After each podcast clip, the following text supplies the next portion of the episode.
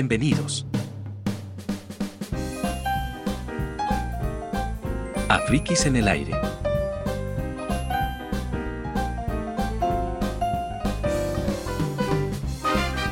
Conducción, Javier Roel y la música de intro, Enrique Roel.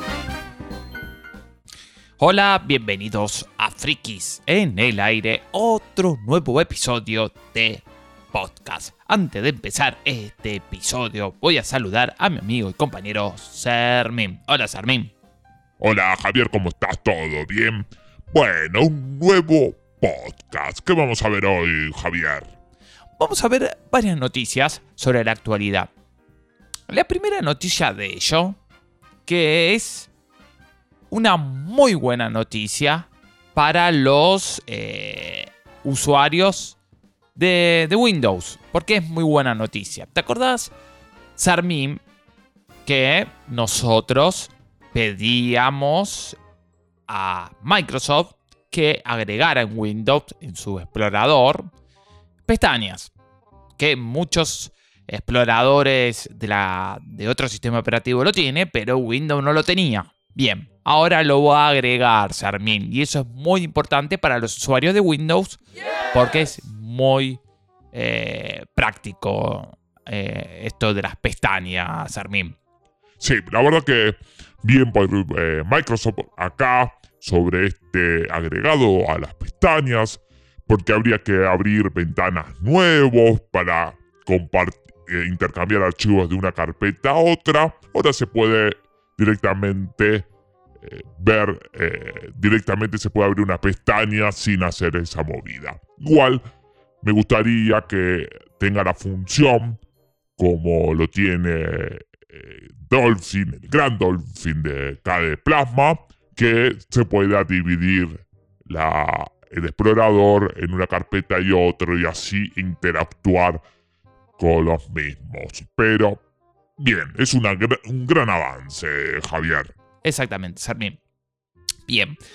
Y acá dice en computerhoy.com y dice, esto lo escribió David Hernández y dice, aleluya, muy contento acá David Hernández y dice, Windows 11 escucha tus plegarias y añadirá pestañas en explorador de archivos. Bien acá, muy bien acá, dice. Finalmente Microsoft se atreve con la inclusión de pestañas en explorador de archivos y podría estar disponible para todos los usuarios de Windows 11 a fines de año. Entonces van a tener que esperar un poquitito, pero prometió la gente de Microsoft a que esté esta, esto de, las pestañas. Dice, del lanzamiento de Windows 11 han sido muchas las novedades que ha ido incluyendo el sistema operativo y que han ido llegando de forma lenta, pero segura a las distintas versiones estables. Y una de las características que ahora mismo está probando el canal de Insider, porque ese es el canal de desarrollo, Sarmin, Insider, que uno se puede anotar y probar las nuevas características, que para uso de producción o si está eh, lo usan para trabajo, no se recomienda eh, anotarse e instalar esto, pues son muy inestables, es la demanda inclusión de las pestañas en el explorador de archivos. Y luce de esa forma. Bien. Así que muy interesante esto. Y que gracias a las pestañas podemos, por ejemplo, abrir distintas páginas en los navegadores, algo que facilita nuestra productividad sin tener que molestarnos de tener que eh, tener esas varias ventanas abiertas de forma simultánea. No. Lo que encima consume mucho más recursos, obviamente porque tenés varias ventanas. Acá lo tenés en las pestañas. Eso no quiere decir que consume, quizás va a consumir menos, pero va a consumir más con, eh, eh, con, eh, recursos, porque cada pestaña es, no sé cómo lo va a hacer, pero quizá va a tener procesos diferentes, no sé. Y es que gracias a las pestañas podemos, por ejemplo, abrir distintas páginas en los navegadores, algo que facilita nuestra productividad, sin tener que molestarnos de tener varias ventanas abiertas de forma simultánea, como esto lo dije anteriormente, así que bien. Y seguro que has utilizado bastante el explorador de archivos de tu sistema operativo y que ves que está totalmente desfasado respecto a los navegadores actuales que ofrecen muchísimas más características. Por ejemplo, el gran y para mí el número uno Dolphin de KDE Plasma Sarmin. Sí, la verdad que lejos es el mejor y más completo. Después el fan de, de, MacOS está bastante bien, pero yo creo que Dolphin de de Plasma, para mí, hay que sacarse el sombrero porque es muy completo, Javier. Exactamente. Pues bien, acá dice, Microsoft está trabajando en la inclusión de pestañas en el explorador de archivos, de momento para Windows 11. O sea, lo que tiene Windows 10, no. La característica, esta característica ya está presente en la compilación 22.572 de Windows 11, una versión preliminar que podría ser la antesala de su futurible disponibilidad también en la versión estable. Vamos a ver si lo saca para Windows 10, pero tiene soporte hasta el 2025, vamos a ver. Así que bien por los usuarios de Windows que al final, por fin, van a tener estas pestañas yo estoy contento porque yo, donde trabajo, uso Windows y uso mucho el, explorador por varios archivos. Así que viene bien estas características. Vamos a, eh, vamos a ver, Charmin, cómo va a implementarse. Después, una, otra buena noticia para los usuarios de Linux es que salió la versión candidato de Genome 42, que tiene algunas mejoras, Armin. ¿eh? Por ejemplo, la versión, eh, este release candidate, tiene mejoras en el Bluetooth, por ejemplo, eh, que permite que en el menú de Bluetooth de Genome Shell aparezca cuando se espera y que para que el, interruptor connect, este interruptor de conexión esté disponible para dispositivos Bluetooth LED MIDI. Genome Box también recibió la posibilidad de recomendar las últimas versiones del sistema operativo para su descarga cuando están disponibles en OSI InfoDB. Además de eso, el cuadro de diálogos de huellas dactilares aparentemente regresa en la página de cuenta de usuario del centro de control de Genome. Genome Calendar obtiene más correcciones de zona horarias al importar eventos. Genome Shell ahora cuenta con mejores sombras SSS y Genome Wilder y obtiene plantillas de actualizadas para el C, JavaScript, Python y Bala, así como muchas mejoras, Armin. Bien. Por último, pero no menos importante, es la configuración inicial de Genome. Ahora admite la nueva preferencia de tema oscuro de Genome 42 a través del Lip Handy. Genome Software ahora prioriza las coincidencias completas en los resultados de búsquedas y comprueba si hay actualizaciones al cambiar de una conexión de red medida a una no medida a red medida a una no medida. Es raro esto, esto está traducido, está medio mal traducido porque lo, esto salió en night2filelinux.com, que es en inglés y esto está traducido, pero no está bien traducido acá. Y Genome Maps obtiene definiciones actualizadas de OSM Point para la edición de OSM, números tabulares para eh, las etiquetas de tiempo en las pistas del itinerario de transporte público y una configuración mejorada de las fechas inicialmente seleccionadas en el widget del calendario para el enrutamiento de transporte público. Bien, Aquellos eh, de, ustedes que quieran probar este, bueno, Genome, que quieran probar acá, dice la, gente de night2filelinux.com, pueden usarle la imagen instalador de Genome OS, que pueden instalar una máquina virtual con el soporte EFI, como por ejemplo en, en Genome Box, que es muy bueno para probar estas versiones de prueba de Genome. Así que muy bien, ¿está bien? Es Genome Box de Flatpak, ¿eh? así que o descargar una distribución de desarrollo, por ejemplo Fedora, que también pueden verlo, o OpenSUSE, eh, Crypton, también lo pueden probar ahí. Así que bien Sarmin por esta eh, nueva versión que va a salir muy pronto de Genome 42, Sarmin. Sí, la verdad, muy bien. Genome está mejorando cada día, está mucho más eh, rápido, rendimiento mejoró mucho, que muchos usuarios se quejaban en este aspecto, pero había que probar este Genome 42 a ver cómo funciona, Javier. Exactamente, sí, habría que probarlo a ver cómo funciona. Bien. Después, otra muy buena noticia para, también para los usuarios de Linux es el lanzamiento de Sorin OS 16.1. Este hermoso esta hermosa, perdón, distribución de Linux basado en su base de Ubuntu. Tiene, bueno, eh, un kernel 5.13 y el LibreOffice 7.3. Esas son las grandes novedades. Y dice que los desarrolladores de Zorin OS, esto también salió en night2filelinux.com, eh, anunciaron hoy el lanzamiento y la disponibilidad general del Zorin OS 16.1 como la primera versión puntual de la última serie de sistemas operativos Zorin OS 16 lanzada en agosto del 2021. Quisimos esta prueba, una beta, en el video de YouTube de Frikis en el aire que no pueden ver, que es muy bonita, muy bonita esta versión, Sarmin. Sí, la verdad que Zorin OS es muy, está muy bueno, basado en un genome pero muy buena la apariencia, la estética. La verdad, nos gustó mucho Sorin OS 16, Javier. Exactamente. Bueno, Sorin 16.1 está aquí, eh, unos 7 meses después del Sorin 16, que viene con un núcleo más nuevo, que es el 5.13 que acabamos de decir, que tiene una base de Ubuntu Focal Fossa 20.04.4 LTS que fue recientemente lanzada.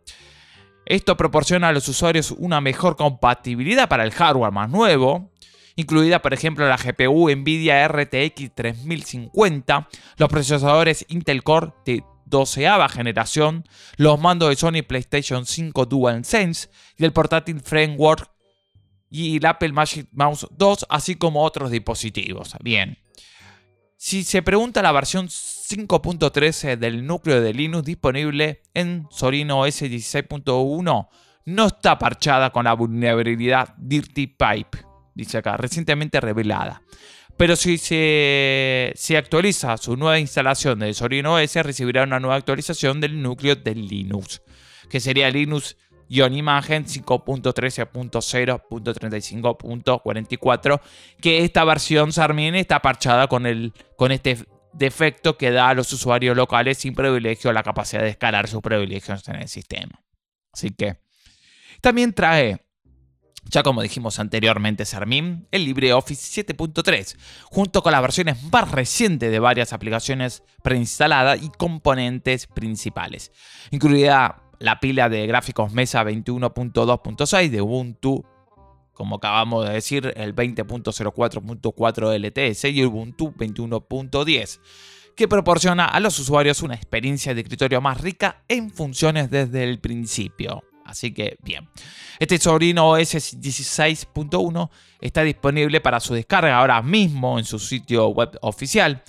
Como sabemos, Armin, que tiene varias ediciones. Eh, la edición Core, el Lite, Education y Education Lite. Sin embargo, las nuevas imágenes de ISO están, están destinadas únicamente a aquellos que quieren implementar Zorin OS en ordenadores, en ordenadores nuevos o a los usuarios que desean reinstalar. Los usuarios existentes que ya tienen la Zorin OS 16 pueden actualizar sus instalaciones a la nueva versión instalando todas las actualizaciones disponibles desde la utilidad de software Update, Updater. Así que bien ahí. Los usuarios de Sorin 16 Pro también recibirán las versiones de Sorin OS 16.1 Pro o Pro eh, Lite accediendo al enlace de descarga en su correo electrónico de compra original. Todas las nuevas compras de Sorin OS 16.1 Pro y Pro se donarán a la Cruz Roja, Médicos Sin Fronteras, Médicos Sin Fronteras, eh, bueno, Sin Fronteras y las causas de ayuda humanitaria de Tablet Totsky para ayudar al pueblo ucraniano. Así que bien para la gente de Sorin acá, ¿eh? Bien. Como ucranianos irlandeses estamos con nuestros amigos y familiares en Ucrania en este momento difícil al pueblo de Ucrania afectado por la guerra les enviamos ayuda y nos comprometen, comprometernos a apoyarlos. Esperamos que la situación disminuya rápidamente y que la paz se restablezca en nuestra patria ancestral, dijo Artin John and Kirill, que son los fundadores de Sorin OS. Así que bien por parte de los fundadores de ayudar al, pueblo ucraniano, Sarmin.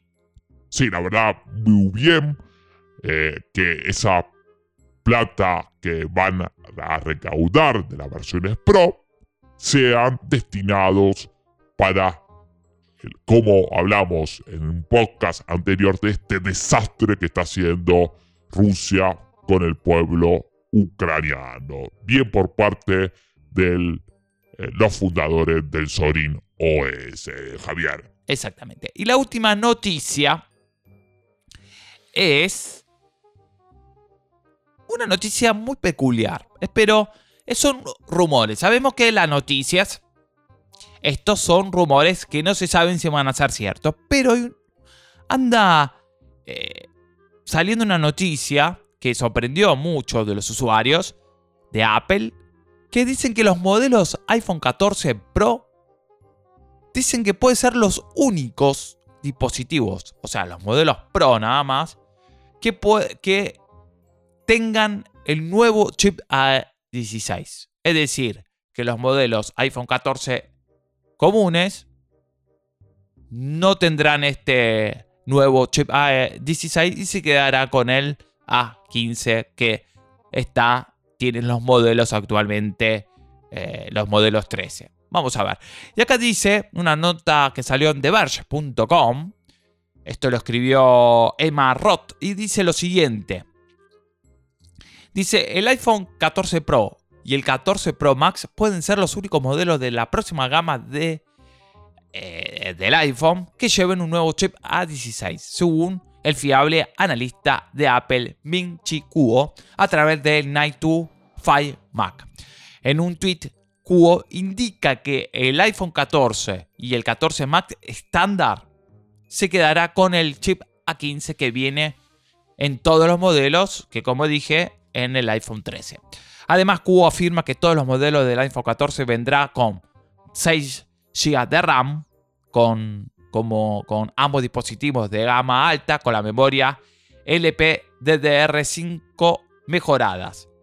Pero solamente los modelos Pro, mientras que las otras versiones menos costosas estará con la versión que está presente también en el iPhone 13, eh, que esto está, está, relacionado con el chip que va a venir, que es el DP, LPDDR4X. Bravo, muy peculiar.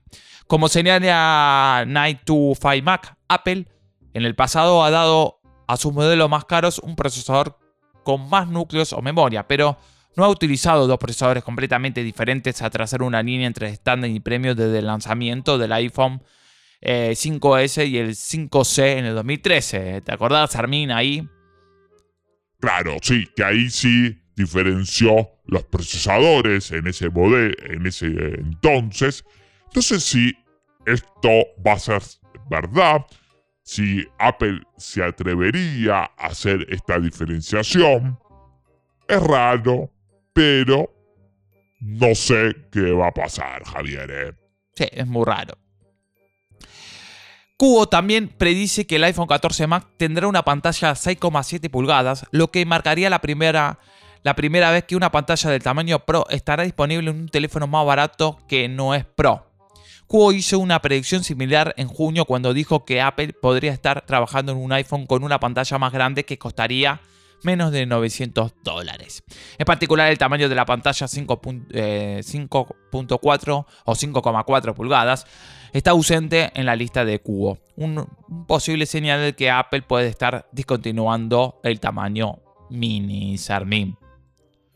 Es una lástima porque el mini yo lo vi y está muy bueno, muy chiquitito. Hay mucha gente que no le gusta los teléfonos grandes. Una lástima que se ha descontinuado este modelo, Javier. Sí. Apple aún no, eh, ha anunciado eh, formalmente la línea del iPhone 14, dice acá, pero se espera que haga su debut en el próximo evento para iPhone que normalmente se celebra en, otoño. Así que, eh, obviamente, esto no ha impedido que los rumores se arremo... Bueno, primavera ya sería. Eh, no, sí, otoño de allá, está bien, perfecto. Septiembre, octubre, está bien. Esto no ha impedido que los rumores se arremolinan ya que Cubo ya eh, pronostica que un iPhone 14 sin mueca con una cámara perforada y hardware de Face ID oculto debajo de su pantalla. También hay que ver eso. En el lado de Mac, el observador de Apple, Mark Gurman, ha reiterado una vez más su predicción de que el MacBook Air, junto con otros tres MacBook, vendrán con un nuevo chip M2 que 925 Mac informa que podría pasarse en, el chip A15 del iPhone 13 y no en el rumoreado A16. Vamos a ver qué pasa esto, eh, Sarmin. Porque Cubo, como dijimos en el podcast anterior, también había dicho que el MacBook Air no cambiará eh, al M2, sino mantendrá el M1 con algunas mejoras, Sarmin. Vamos a ver qué pasa. Sí, son todas teorías. Hay que ver qué va a hacer Apple eh, con respecto a este sorpresiva noticia o, filtración o, o solamente un rumor que no va a ser cierto. Vamos a ver qué va a pasar y qué va a decidir Apple entre eh, si va a dejar para los modelos estándar el A15 y para los modelos Pro el A16. Vamos a ver qué va a pasar, Javier. Exactamente, Charmín. Bueno, espero que hayan disfrutado este episodio de podcast, estas últimas noticias sobre Windows, eh, sobre Linux y ahora sobre esta noticia sobre los eh, fanáticos de Apple. Así que espero que hayan disfrutado. Nos pueden escuchar, como siempre digo, en Apple Podcasts, Spotify, Google Podcasts, etc. Estamos en las principales redes sociales como Twitter, eh, y e Instagram en como arroba frikis en el aire, así que nos pueden ahí seguir. Así que, eh, Servim, yo me voy despidiendo. Espero que hayan disfrutado este episodio. Chau y descansen, Servim. Te dejo con vos para que te despidas. Dale, Javier. Bueno, espero que hayan disfrutado de estas noticias.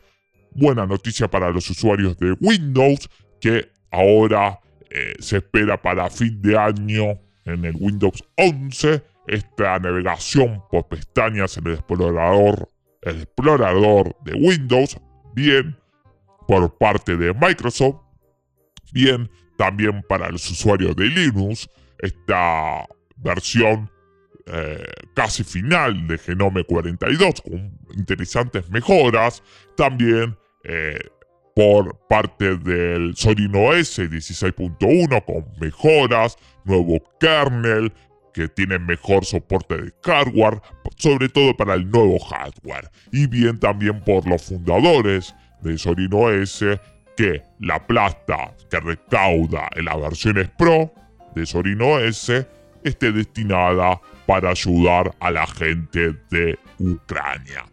Así que y vamos a ver este, la última noticia sobre los iPhone 14. Esto del tema de las diferencias entre los modelos Pro que supuestamente van a tener eh, los nuevos chips i16 y los, las versiones de iPhone 14 estándar van a mantener eh, o no van a actualizar el chip, sino van a mantener los actuales, el A15. Vamos a ver qué va a pasar con este tema. Espero que hayan disfrutado, como dijo Javier, este episodio. Chau y abrazos. Nos pueden encontrar en las principales plataformas como Apple Podcasts y Spotify. Gracias por escucharnos.